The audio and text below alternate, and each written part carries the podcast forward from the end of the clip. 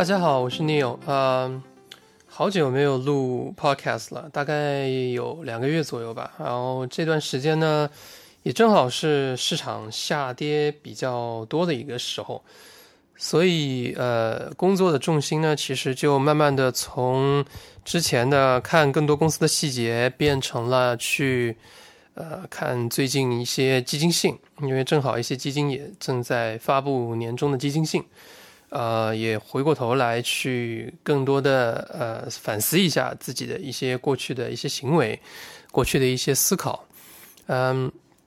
正好下跌嘛，然后其实老实说补仓的这个这个行行动也进行的差差不多了，但是它越跌越多，你的你的资金量毕竟是有限的，所以呃，作为一个长期持股的人来说呢，很多时候我也只能等待跟忍受这件事情，那正好。就是呃，最近翻译的两封基金信，呃，聊到了这个问题。呃，其实还在翻译呃 Saga 的那个基金信了啊，但是呃还没有做完，因为相对他们那篇稍微长一点，然后最近也没有时间，决定还是先把这个 Podcast 给录了。那我就先聊聊这两封翻译的基金信吧。呃，一封分别是啊 Guardian 和 Rowan 的，那那一起聊了吧。那这两者都是属于超长期持股风格的基金，基本上，然后他们喜欢持有所谓的成长股，啊，两家基金其实在呃持仓上都有一些是重复的。那在这个时间点上去去聊这个科技股的回撤，呃，成长股的回撤，可能不在于只是去聊之前的估值有多高多高的一个问题，因为有一部分的公司。在二零二零年之后到二零二一年，呃年初可能确实呃提前跑了前面跑了好几年的预期在股价里，呃有些公司可能没有，但是也因为有它有一些商业优势啊，或者说它有一些商业逻辑上的变化，所以可以你给到高估值也不过分。但是呢，有一些确实就可能是涨太多了。呃，所以在尤其是现在市场又回到了一个恐慌的状态，那又加上有一个加息的预期，所以我们看到很多公司不单只是腰斩，那甚至还有下跌百分之六七十的。呃，对于下跌的情况来说，我觉得不管是这两家基金还是我们自己，都不是觉得很陌生的一种情况，因为这个情况几乎伴随着整个投资的生涯整个过程。回撤和波动性是你必须承受的一部分，呃，或者说是这个游戏的一部分。那 Rowan 的基金性里面说，波动性是我们要获得超额收益所付出的代价。呃，你仔细思考一下呢，你会发现这个可能不是唯一的代价，因为你要有好几种情况去做选择。那你你有要么你中长期呃中短期持股，你执行。呃，博弈的话，那你就所谓的高抛低吸，去玩价格波动的博弈，本质上是呃，你为了控制回撤嘛。呃，要么你就长期持股，你要忍受价格波动带来的这个资产总值的减值，啊，净值的减损。那不管你怎么选择，呃，你不管你做其他的什么样的策略和操作。你其实最终都是要付出很多隐性的代价。那首先，如果你进行博弈，你隐藏的代价是零和的风险。那不管你怎么回撤，本质上属于中短期的判断，对吧？所以没有绝对保险的做法，你只有相对在这种情况下保险的做法。而且，呃，你。你需要根据短期的情况不断的做赔率的调整和和和预测，那这种情况下呢，等于是你在一个混沌的系统里做风风险博弈。呃，我觉得在这种情况下，你的长中短期的风险是不断的在刷新的，不断的在就是动态变化的，所以结果完全于处，结果是取决于你所处的位置。所以我没有对这两者。呃，进行好坏的评价，我就是说，呃，结果是处于，就是取决于你所采取行动所站的那个位置决定的。呃，比如当时呃，在疫情发生之前，呃，Bill Ackman 在 COVID 发生之前，他是做了一个博弈，就是说，他判断，呃，COVID 可能会全球扩散，所以他将自己能损失的资金量去买了一个，呃，针对于这样情况发生的期权，所以一旦发生，有可能会翻个几十倍甚至一百倍。那在这种情况下，风险和赔率的比例是站在他的那头的，相对来说，所以这是一个动态的情况。这种博弈，即使是零和博弈，你会发现，其实也是。相对划算的，就是你一辈子只需要，呃，不断的做这种博弈，哪怕你做一百次，只要你对可能一到两次，你就大概率可以至少负一次，对吧？前提是你不要每次都 all in，呃，也没有必要每一次都 all in，因为因为那个赔率的杠杆在你的那一头，但是出现这种情况的概率其实不是那么常见的，这是一个比较少的概率，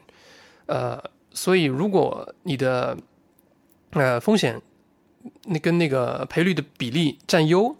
那你不断的每一次都是占优，像他这种情况，那你当然你可以去去做博弈尝试，因为你你本质上你在做大概率会出现的一种情况嘛，正像黑天鹅等于是，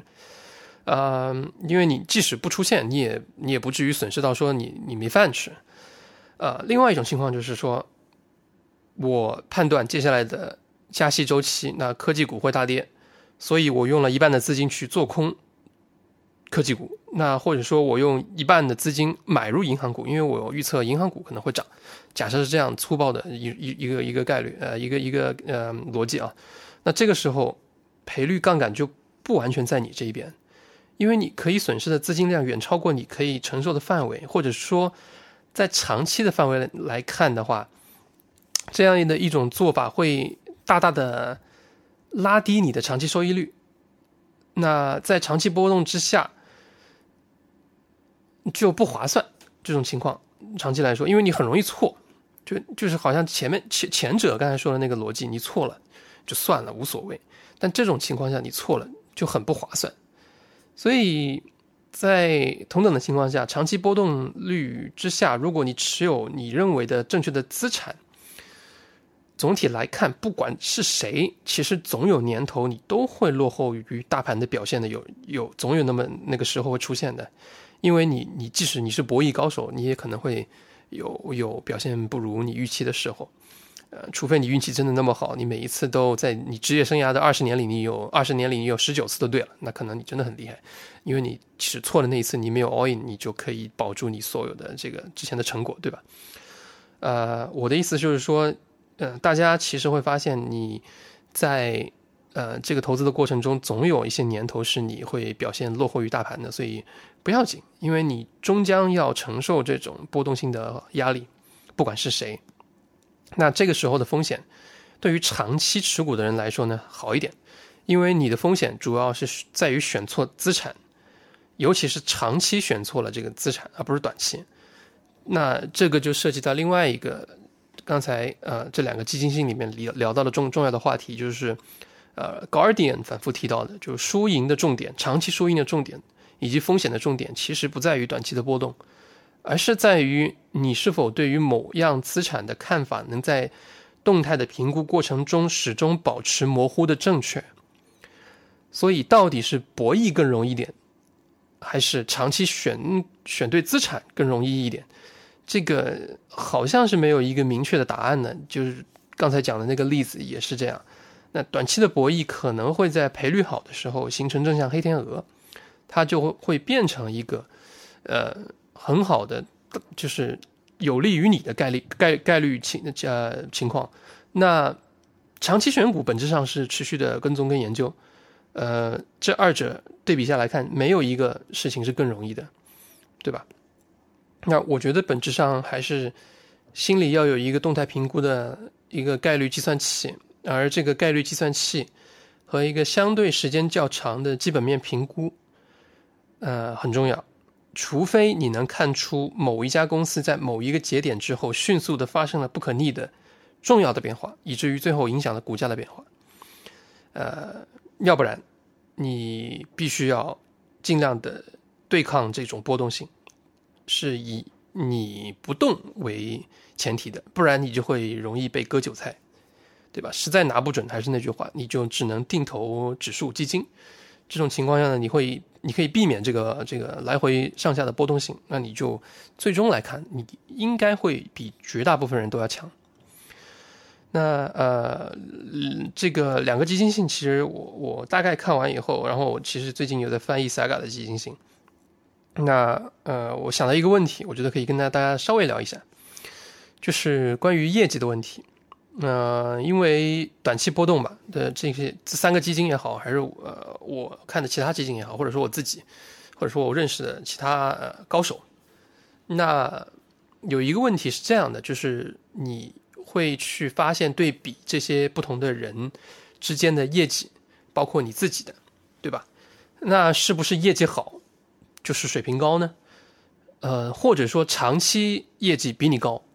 那就意味着水平就比你高。呃，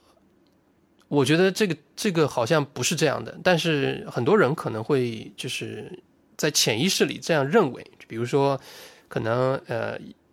A 军的这个。回报率长期回报率有百分之二十，这个 B 军的有百分之十五点五，看起来好像差了有个四点五，那是不是高的那个就水平高呢？不一定，我觉得不一定，因为影响业绩的因素有很多很多。嗯，这个问题其实老早就发现了，但是我个人觉得不用太上纲上线的去对比业绩之间的差距，去去就是自然而然的认为这是水平差距造成的。因为你研究的水平再高，你交易的择时点也会影响你长期的收益率。我研究的再好，也可能是三百才买入买买入的茅台，对吧？但是对于一些研究不如我或者甚至不不研究的人，他就死盯着茅台一百块钱开始就买不放，那你最后放下来算下来，你会发现好好多年下来啊，你还是跑跑输这些人的。但是这个能代表他们的水平比你高吗？呃，显然不能。所以我觉得大家不管看国外的基金性还是国内的私募还是公募，呃，都一样。就是你看公开业绩也好，还是对比你自己的个人业绩也好，我觉得不用太在意这个年化年化回报到底是二十还是四十，因为核心点不在于这里。呃，影响你回报的因素很多很多很多。呃，所以即使我觉得这个时候芒格、李路和彼得林奇加巴菲特全部站在我身后，我也不一定就在五年后的收益率比现在正在收听这档节目的你要高。我觉得要注意这一点，因为因为水平高不代表五到十年的回报率就一定比你高，这个不是一定的事情。呃，因为影响回报率的因素实在太多了。所以，关于业绩的问题，我觉得短期其实不需要太纠结。呃，十五跟十八到二十差很多吗？呃，长期下来也许差一些，但是你如果能做到十五，老实说，你也不穷了。就是这取决于你的欲望边界，以及取决于你的能力范围圈。呃，是否在这个过程中有不断的相对于过去的你有进步？我觉得这个更重要，而不是去对比说，我一定要跑赢谁，我一定要跑赢谁。我觉得这个没必要。但是，呃，是不是需要 benchmark，需要一个标准去衡量？我觉得需要。就像他们的基金经理也聊过这个问题，不是说不需要，只是说在一个更长期的时间段里去对比吧。比如说你二十年、二十五年，你跑输标普，那显然，呃，买标普是更好的选择，对于对于你来说。那你没有去买标普，是跑输了，说明做的不够好，确实做的不好。因为标普来说，成本很低嘛，对吧？所以，嗯，我觉得是更长的一个时间段里看的。但如果如果说二十二十五年这个时间段里，然后你跑赢了标普，你跑赢百分之一还是跑赢百分之十，这个真的，我觉得就。这个见仁见智了，这个东西是你欲望边界的问题了，这个不是一个，呃，不是一个需要需要去纠结我我我觉得需要去那么去烦神的问题，对吧？那说回来，呃，最近全球的股市都下跌的挺多的，那从去年的四季度到到现在，就一路在下跌。其实，那呃，所以这一期就不不愁没有话题聊了。那我就说说印象比较深，但是又和自己关系比较多的几个回撤大的公司来来呃聊接下来的内容。第一个要聊的内容就是迪士尼。那迪士尼是上周四出的财报，呃，财报之后呢是超过大家的预期吧？我觉得，呃，超过本人我本人的预期啊，至少它是呃击败了市场的预期，然后 beat estimate，所以涨了一些，嗯，但是整个大盘后来又往下垮，所以就把它也拉下来了。顺便，呃，这个不管，我觉得主要是看它的这个。细节吧，呃，正好后面也可以聊一下 Netflix 对比一下啊。我觉得迪士尼的财报首先是超过了市场预期的，呃，迪士尼的整个呃集团的注册用户下来，好像应该是我记得没错，增增加了一千一千一百多万，一千一百八十万吧，好像是。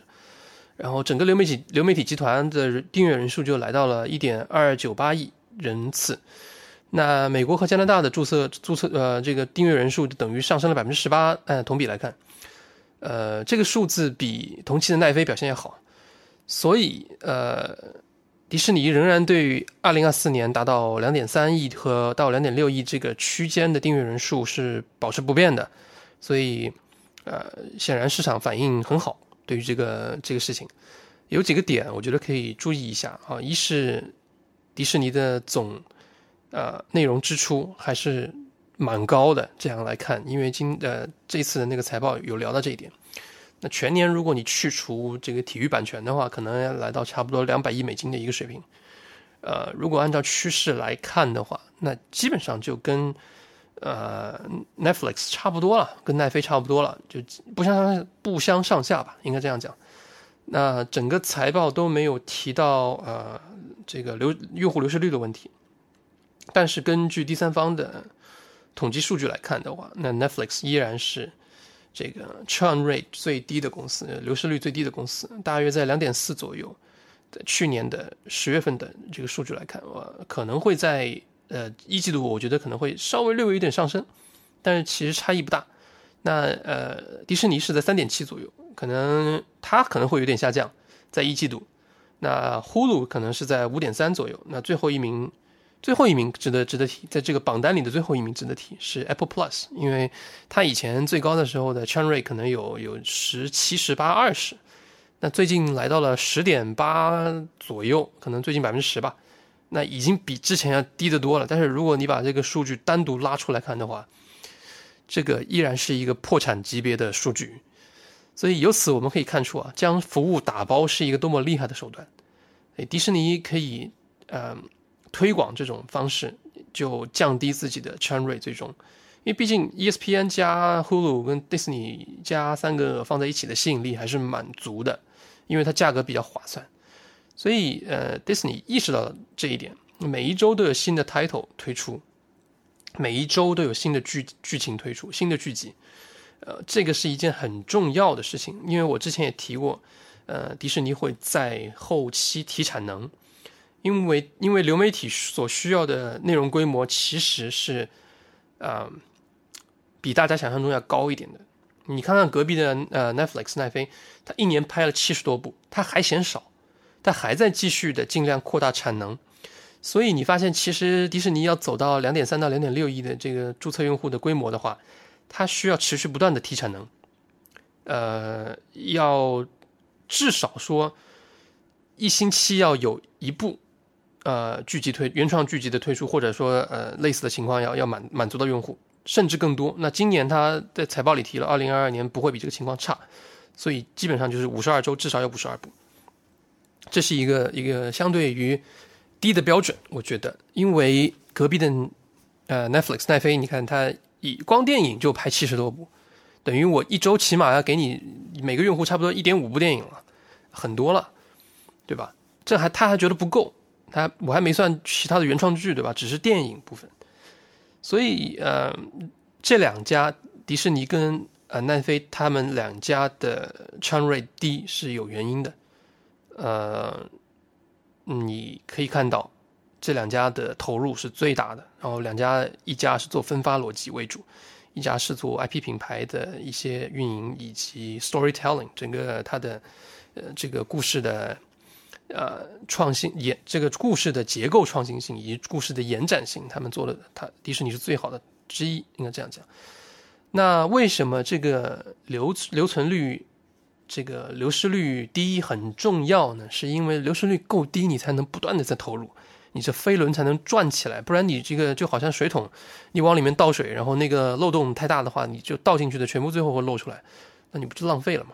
那这个这个逻逻辑就玩不下去，对吧？然后足够低的这个流失率也可以提高溢价权，在后面的时间里，你可以想办法慢慢慢慢的提高你的这个呃，按照一定的规律提高你的这个订阅的费用。那总的来说，我觉得迪士尼的现在来看的话，就是它的总目标没有改，二零二四年要到差不多两点三到两点六亿的订阅人次。呃，我的看法也不变，呃我认为到二零二四年，光是呃流媒体部分就应该价值在两千亿左右，等于再造了一个迪士尼。呃，这个看法依然不变。呃，内容端来看，我整体是满意的。我这呃在节目里我就不要再展开讲，因为比较比这个就跟投资无关了，这是这是呃细节问题，就是内容内容的 细节问题。嗯，迪士尼的其他的业务，我觉得在疫情期间，在这个呃旅游封锁的期间，它并没有落下，呃，该做的都在按部就班的做。该投资的部分也在按部就班的投资，就是按照之前的定好的计划在做，呃，没有没有没有滞后于他的计划，所以即使是游客减少，他也没有说我就倦怠了。整体而言，我认为是一件比较比较好的事情，因为呃，如果万一明后年开放，它就能迅速接上，它不至于说呃我偷懒，因为没有人我就偷懒，那就可以减减少投入，这是不对的。这是不对的，应该在呃，不管任何时候，你都要让自己保持保持在一个将钱花在刀刃上的一个状态。所以呃，我觉得迪士尼没什么好讲的吧，就是讲到讲到这个地方，就是差不多就这样。我觉得没什么太呃太多疑惑，就是对于迪士尼来说，我觉得比较清晰。呃，然后再讲呃 Netflix 奈飞，呃奈飞的话。呃，下跌比较多，以至于让人觉得有点惊讶。这这一个季度，对吧？一一天好像下跌百分之二十几，呃，连连那个 CEO Hastings 都 Hastings 都看不过去了。四百块钱左右，他自己掏了腰包，好像掏了一千七百多万，那是一千八百万美金吧，买了自己家公司的股票。呃，很多人在呃那 Netflix 这一期的季报之后。质疑了它的模式是不是有问题？呃，我收集了一些，然后我自己总结了一下，我觉得基本上就是那几个典型的质疑。啊，第一个是不理解它的核心业务组成，啊，是分发和量产造成的，然后不理解为什么长视频可以和短视频和平共处，然后再么就是不理解 Netflix 的数据投入本质上是最终为了产能和分发的这个效率最优。呃，以及不理解自己的真实观影需求，对于内容的质量要求有不切实际的幻想，呃，这其实是之前就聊过的一些话题。那 Netflix 在以前就说过，现在依然是这个看法，就是它拥有一个非常非常优雅的商业模式，它可以存在很很长很长的一段时间，它依然有很大的发展潜力和空间。呃，Netflix 的模式完全可持续。而且根据目前来看，呃，两年左右的左右的一次提价的节奏，就意味着未来分发和产生产的效率提升以后，仍然还有相对于比较宽阔的毛利提升空间，以及可以用相对多的现金多余的现金进行回购。呃，所以我认为它应该保守来看，在十年后应该能跑到一个呃六千亿、七千亿、八千亿，甚至。接近一万亿的这个水平才对，呃，本质上来看，它是不断的在往平台里扔内容，呃，而且它可以扔不同的服务和内容，呃，Netflix 不是一个简单的一个视频平台，它应该是一个综合娱乐性平台，所以你看它在做游戏的投入，啊，也甚至在做一些短视频投入，甚至在做一些音频投入，都是为了其实降低它的用户流失率，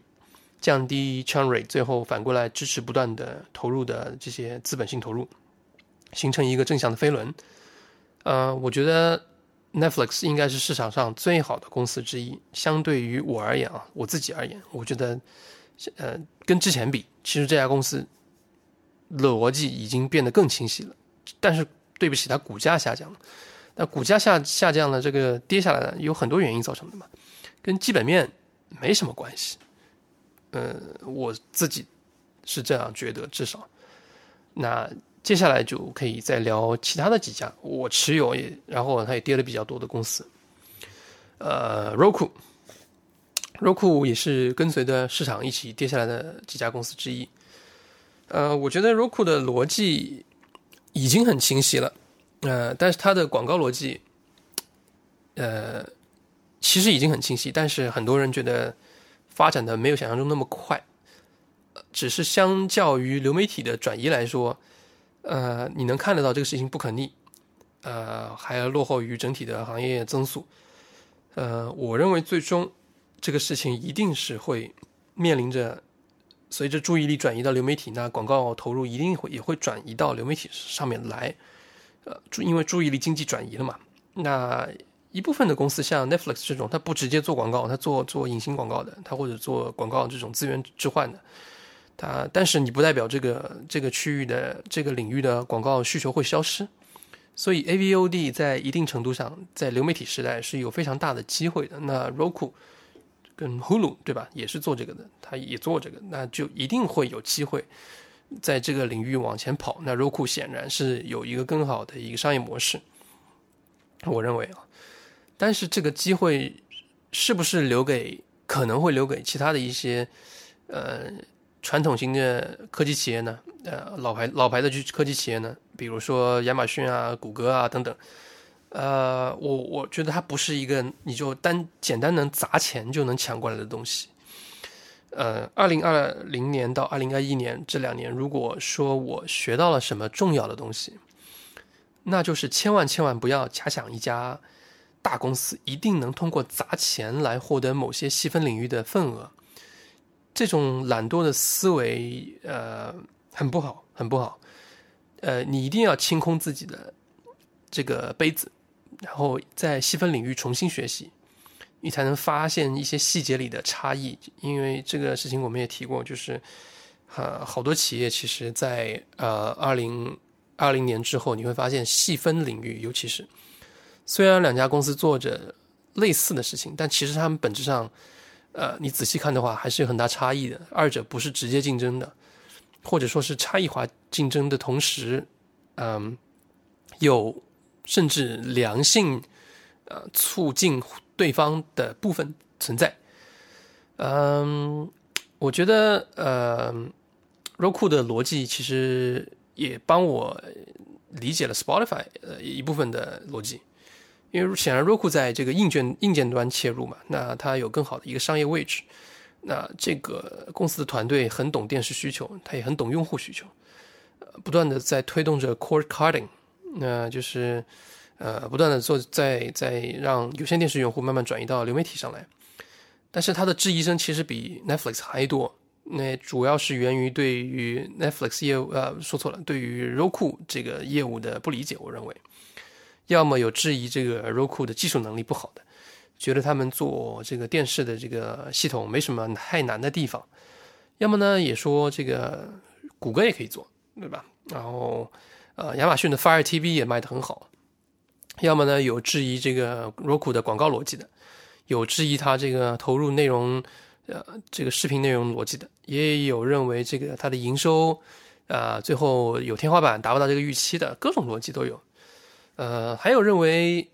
谷歌也好，亚马逊也好，他们的广告逻辑和 Roku 类似，然后财大气粗。那 Roku 你能做呢，别人都能做，然后所以我只要砸钱，我就能把你把你弄死。这样的一个一个想法吧，就是这种，呃，我觉得大家可能在公司的各种理解上，容易往往误解的核心，是因为你会容易去关注一些非核心的要素，但是这些非核心的要素呢，在某些时例子上，或者说在某些时候，它会在各种商业的案例上体现出来，以至于你认为在这个情况下也是一样的。说白了，就是一种呃经验经验式的思维，呃，不是清空杯子的行为，而是一种经验上认为，我觉得是这样就是这样，刻舟求剑有点。呃，因为噪音太多了，这个年代，所以要理解对那个问题的核心，其实是要抓住重点的。那噪音本质上你可以把它忽略掉，呃，很难要做到这点。我觉得，在理解 Roku 这件事情上是这样，那在理解 Spotify 这件事情也是这样。呃，因为最近 Spotify 也发财报嘛，那呃聊了 Roku，其实我觉得 Roku 其实没什么好聊的了，它的商业逻辑很清晰。那如果有人觉得不够清晰的话，其实可以去微博看，呃，严海静严总的一些过去的一些这么几年的分析吧。我觉得他讲的已经很清晰了。如果你还要有什么补充的话呢，可以自己再去，呃，在他的基础上再挖一挖。我觉得基本上就能懂。如果你对于这家公司的逻辑理解的话，理解正确的话，那呃，Spotify 呢是。在同期也不断的在投入验证，它的 podcast 的逻辑是可以通过广告变现的。那但是呢，呃，前面几个季度其实市场是认的，但现在这个几个这几个季度嘛，因为跌下来了嘛，然后市场这个情绪也不好，所以就不管你那么多，就一起跌下来。呃，有人还是很多人质疑 Spotify 的这个生意是一个很糟糕的生意的。老实说，因为呃，音乐版权逻辑不是一个很好的。生意模式这个事情其实不用那么的在意，我觉得，因为管理层知道这个事情，市场也知道这个事情，然后绝大部分的投资者其实也知道这个事情，就是说它不是一个秘密。呃，那你如果一直拿这个点去评判这家公司，但是你没有看到他其他在做的资本性投入，你就会忽略到。忽略到他正正在做的重要的事情，对吧？刚才讲了，你要抓住这些公司的核心，其实是要看最重要的事情是什么。所以，如果你把那个核心仍然放在音乐版权费用的逻辑上的话，你就会忽略到正在发生的变化。呃，当然，有些人可能会说，这个变化还未知呢。那一旦要出现了变化以后，商业变化要验证了以后，才能说这个管理层的新方向是可实行的。那个时候再买也不迟。啊，所以这些投资者其实是这个叫践行了这个叫眼见为实，耳听为虚，不见兔子不撒鹰，宁可错过不愿错买的这个逻辑去看待这些公司的。我觉得，呃，这个是投资投资理念上的差异，呃，不存在对错的问题。但是问题就在于你这么等着呢，你就会发现这些公司不会给你太多的买入期买入窗口期。呃，或者说，在另一个角度看，你用这种标准去衡量，呃，这些公司的话，你会发现这些公司会不断的遇到连续不断的新的困难，这些新的困难会，呃，导致你不能长期持有这家公司，或者你干脆就不买，嗯，你只或者你在很短的一段时间内持有它，然后就把它抛掉了，呃，真正这家公司上涨的时候，你全部都错过。才是问题的所在。那这里的难点就在于说，你是否能一直看得到这家公司发展的重点，剔除掉那些非重点的内容，把跟踪跟踪这家公司的过程看当做是一个你的，就好像你是一家 VC 一样，你在投资它，然后你不断的在跟踪它的这个变化，对吧？嗯，那嗯，这里讲的差不多吧？我觉得呃。这个东西，呃，其实之前也讨论过，或者说大家在网上也看到其他的，呃，很多人也讨论类似讨论过类似的事情。那最近我们其实，呃，看到基金性也在聊波动率的问题，呃，也在强调波动性。那说白了，这些长期的基金其实不太在意这些短期的波动，但是 LP 可能会在意，对吧？因为我举个例子，可能，呃，就我而言，我。我的父母都会在意，对吧？那就别说是其他人了。那我想，没人会对这种下跌百分之五十六十七十的这种波动率不在意，对不对？随便举个例子，你比如说，你看这个 Roblox 上季度的财报，beat 的时候多么可怕，对吧？它一天涨多少？百分之四十，然后这个几天时间内就从八十块涨到一百四十块，然后现在又从一百四十块给你跌到六十五块，最低的时候跌到五十几块钱，这是创了上市以来的新低。所以，它这个下跌到底是波动性影响更大呢，还是基本面影响更大呢？我觉得这个问题好像就不需要去解释。就显然是短期波动性的影响更大，那长期还是基本面的？长期来看，肯定是基本面影响对股价的影响更大了。所以短期的波动性是有利于长期投资的，尤其是它会给你提供优质的买入机会。所以，如果你要长期跟踪一家公司，持有一家公司，或者准备买入已经至少下跌了这些百百分之四十啊、五十、六十的公司，你的重点还是应该回到基本面的分析上，分析上来。我觉得。呃，我举个例子，我最近又看了一下这个这个 Roblox 的这个 Investor Day 的内容。呃，坦白说，这个信息量还是很大的，因为我之前没有怎么说呢，没有好好的研究这家公司吧，或者说也没有花时间在这家公司上面太多，因为我暂时还没有看。之前一直有别的公司要要看啊，或者说也要研究的。那这会儿这些公司全部跌下来了，老实讲，你就就就。很容易挑花眼嘛，你其实变成了便宜的时候你也很难买，贵的时候你也很难买，一个道理。那我觉得粗看下来，我举个例子啊，就是以 Roblox 为一个例子。那刚才讲的那些公司的质疑，其实同同样会出现在 Roblox 的身上。那定位上它就很很麻烦，这到底是一家是一家游游戏公司呢，还是一家内容公司，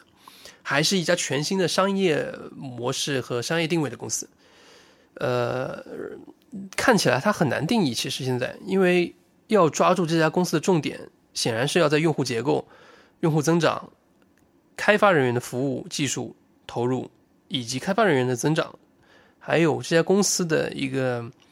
呃技术投入方向和服务投入方向去观察的。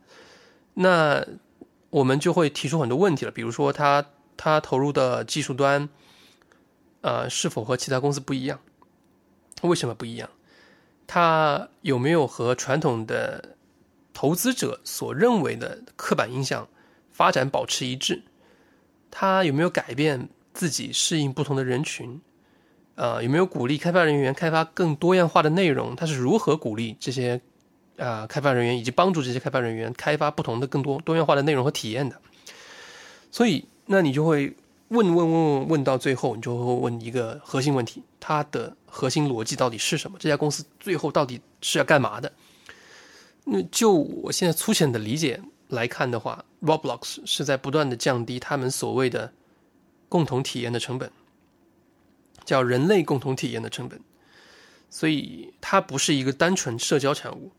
它也不是一个单纯的游戏产物，它也不是一个单纯的。互动娱乐体验内容型的产物，它更像是一个新型的共同体验综合体。呃，所以在这种定定定义下面，它才有可能会提供教育内容、提供互动娱乐内容、提供社交内容，对吧？社交服务，提供各种潜在内容的集合。呃，如果这个判断是正确的，那就意味着所有的这些。呃，后面的跟踪需要基于这家公司是否仍然走在正轨上。嗯，至少在可预见的未来，需要以共同体验为核心去评估这家公司。我认为这个例子是这样子的。呃，别的公司其实我觉得很多情况呃是类似的，比如说一些优质的公司，但是它跌下来了，比如说 Twilio。比如说我我买了 DraftKings，或比如说呃 Evolution，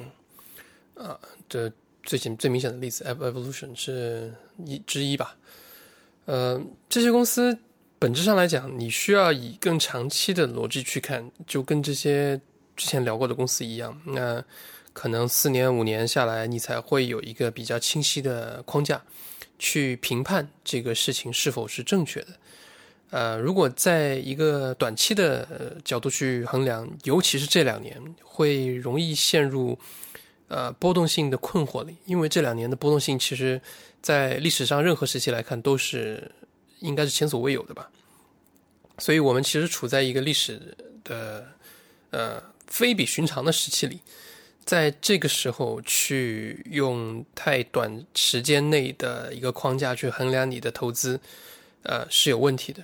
会容容易出问题的。我的建议就是说，在这个时候大家冷静下来，然后仔细再看一看你持有的资产到底是一个什么样的公司，这个很重要。呃，而不是单纯的去看呃股价下跌的逻辑，因为股价下跌的逻辑影响因素实在是太多了。仅仅去看股价波动的话，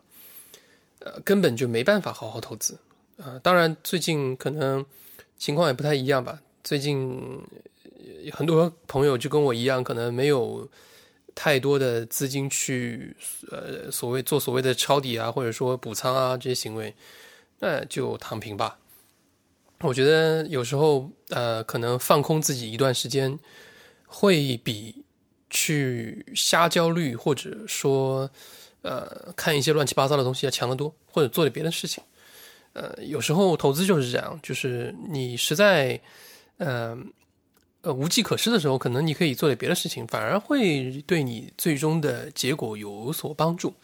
呃，是这样子。那对于一些投资上的疑惑，个股上的疑惑，我觉得可以在不同的平台上，或者去去请教啊，或者自己去看更多的资料去挖掘，这些都可以在这种时候是最应该做的事情。我觉得在这些在波动时期，其实最应该做的就是少交易、多研究，或者说少交易、多去做别的让自己心情平缓的事情。我觉得会最后会有意想不到的效果。那讲到这里，就这一期节目，我觉得录的差不多了。三封这个信，呃，其实看下来大同小异啊。然后自己最近的感悟，其实也是基于这些波动和这些呃基金所写的这这三封投资信来呃延展出来聊的。大家其实你会发现最后都差不多吧，不管是机构也好，还是个人也好，还是一些甚至更大型的机构也好，大家嗯。从从，如果你是多头的，你从心态上来讲，其实是差不多的。你最终还是去忍受波动性。呃，我我今天看了景林的呃持仓，它也下跌了很多呀。大家都一样啊，对吧？那不管是景林、高瓴，呃，只要你是有多头仓位的，嗯，你就会面临这种情况。呃，不必太在意吧，我觉得。嗯，因为最终这种情况慢慢会。呃，回复过去就好像霍霍华德说的，那你是个钟摆嘛，你总在两头摆的时候，你不能摆在你不利的那头去做交易行为。我觉得肯定是在摆到你觉得有对你有利的时候，你再去做交易行为，或者说至少你不要急着去去操作太猛，呃，很容易被割韭菜的。那这一期节目差不多就聊到这里。如果你觉得有呃建议是。聊什么具体的内容的话，我建欢迎就是给我们留言，或者说在我们的这个交流群里可以去呃沟通。